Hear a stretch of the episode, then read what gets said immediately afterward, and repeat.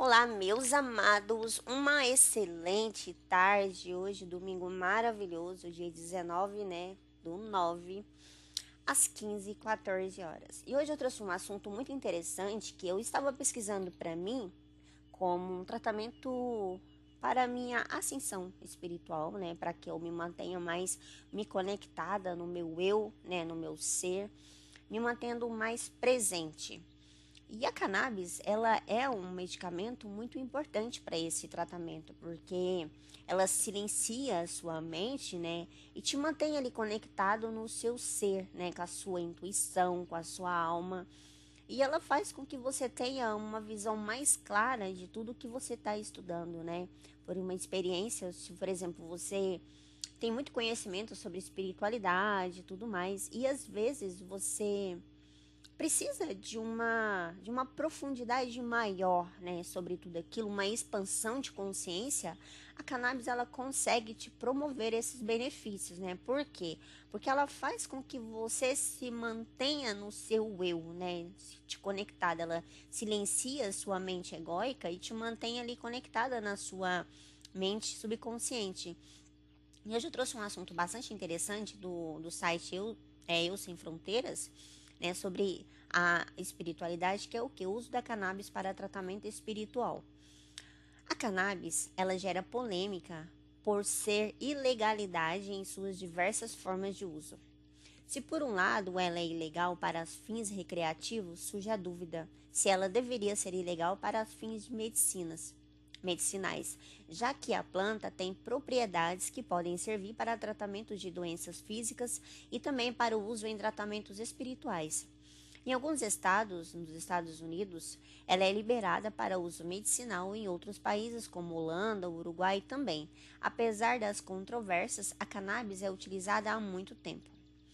Há hipóteses que a planta era cultivada pelo homem desde 20 mil anos atrás, mas o registro oficial mais antigo que se tem disso é de 10 mil anos, de onde veio um fóssil na Ásia Central que comprova o uso da planta.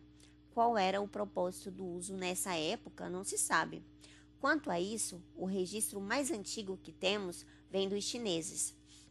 Há 6.500 anos, os registros da cultura Yang chão indicam que as fibras da planta eram utilizadas para confecções de tecidos e as sementes para a alimentação. Quanto ao uso medicinal, o livro medicinal mais antigo do mundo, chinês Pinch Ao Xiang, falava do uso mágico da cannabis e dos perigos de alucinações caso usada em excesso. Há 3.500 mil anos atrás, os indianos também já utilizavam a planta para fins medicinais na forma de beng, uma mistura da planta com a manteiga e o açúcar. Os indianos recomendavam o uso na época para se libertar da aflição e aliviar a ansiedade. Outro povo que fez o uso da erva foram os citas, há 2.800 anos atrás, que habitaram a região onde hoje fica o Irã. Os nobres usavam a erva para fins mágicos e religiosos. Nessa época, os assírios também consumiam a cannabis, mas não só os nobres, todos os cidadãos recebiam a erva para consumo.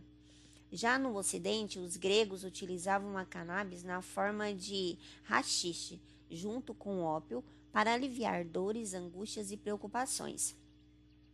Quanto à religião, os povos islâmicos têm uma tendência a consumir rachixe e cannabis, pois o Ancorão proíbe o uso do álcool, tanto que a seita dos rachixim ficou conhecida pelo uso que faziam da erva.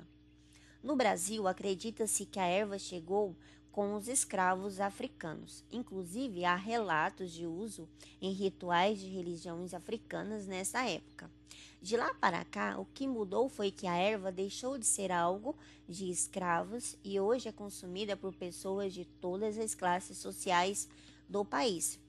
Algumas tribos indígenas também fazem uso da erva. Os guaja, guajajaras, por exemplo, misturam a erva com o tabaco para o pajé fazer um transe místico e fazer os seus rituais de divinação. Falando em rituais religiosos, os Rastafari na Jamaica também utilizam a erva nesse contexto.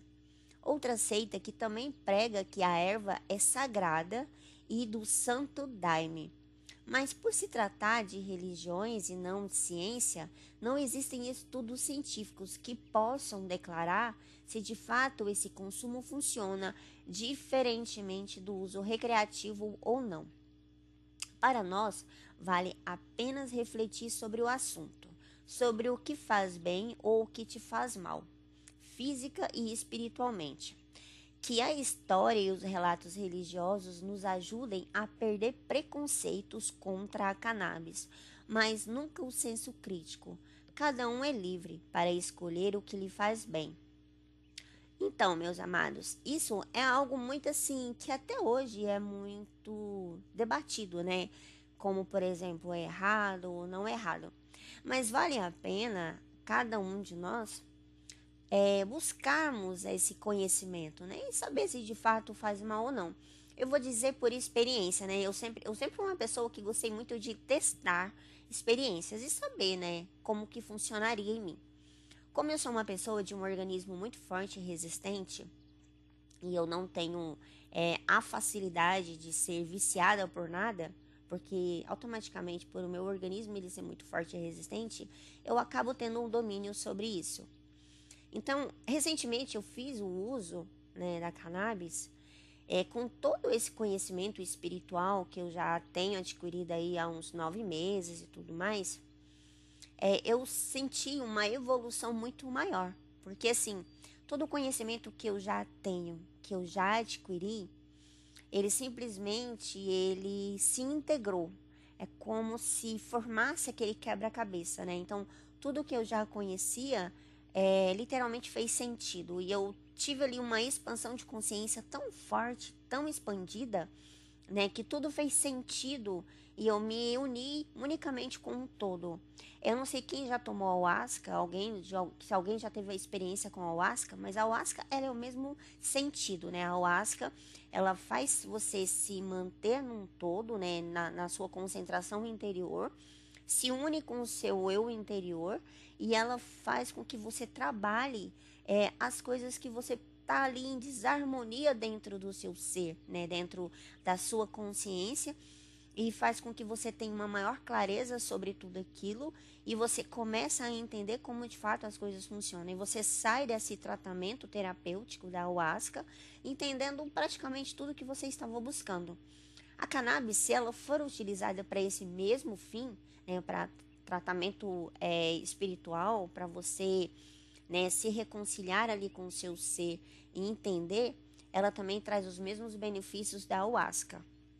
E só lembrando que cada um deve utilizar da maneira que mais é apropriada, né? Ou você pode usar como um doce, né? Misturando a erva, fazendo um brigadeiro, um doce, né?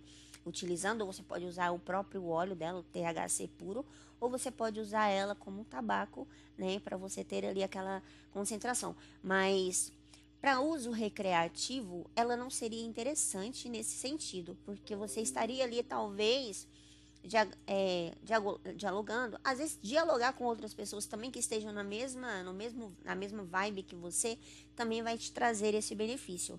Eu usei mais para espiritual, eu sozinha, eu mesma, eu meu eu interior, e foi assim uma evolução sensacional, né? Uma expansão de consciência maravilhosa. Então vale a pena testar. Aquelas pessoas que têm uma mente muito voada, muito perturbada, que conversa demais, muito tagarela, ela pode utilizar nesse sentido, né, para tranquilizar e encontrar ali a resposta que você está procurando. Então é isso, meus amados. Deixo aqui, né, mais um, um conhecimento, né, para que todos nós possamos aí quebrar esses tabus, esses preconceitos, lembrando que o julgamento ele começa primeiro a partir de você. Então, primeiro você tem que eliminar o seu julgamento, né, sobre todas as coisas, para depois você também não julgar o seu próximo. Lembrando que todos nós vivemos em comunidade, somos semelhantes, então não te julgar, você também não estará praticando julgamento para o seu semelhante. Então é isso, meus amados. Gratidão e tenham uma semana maravilhosa e namastê.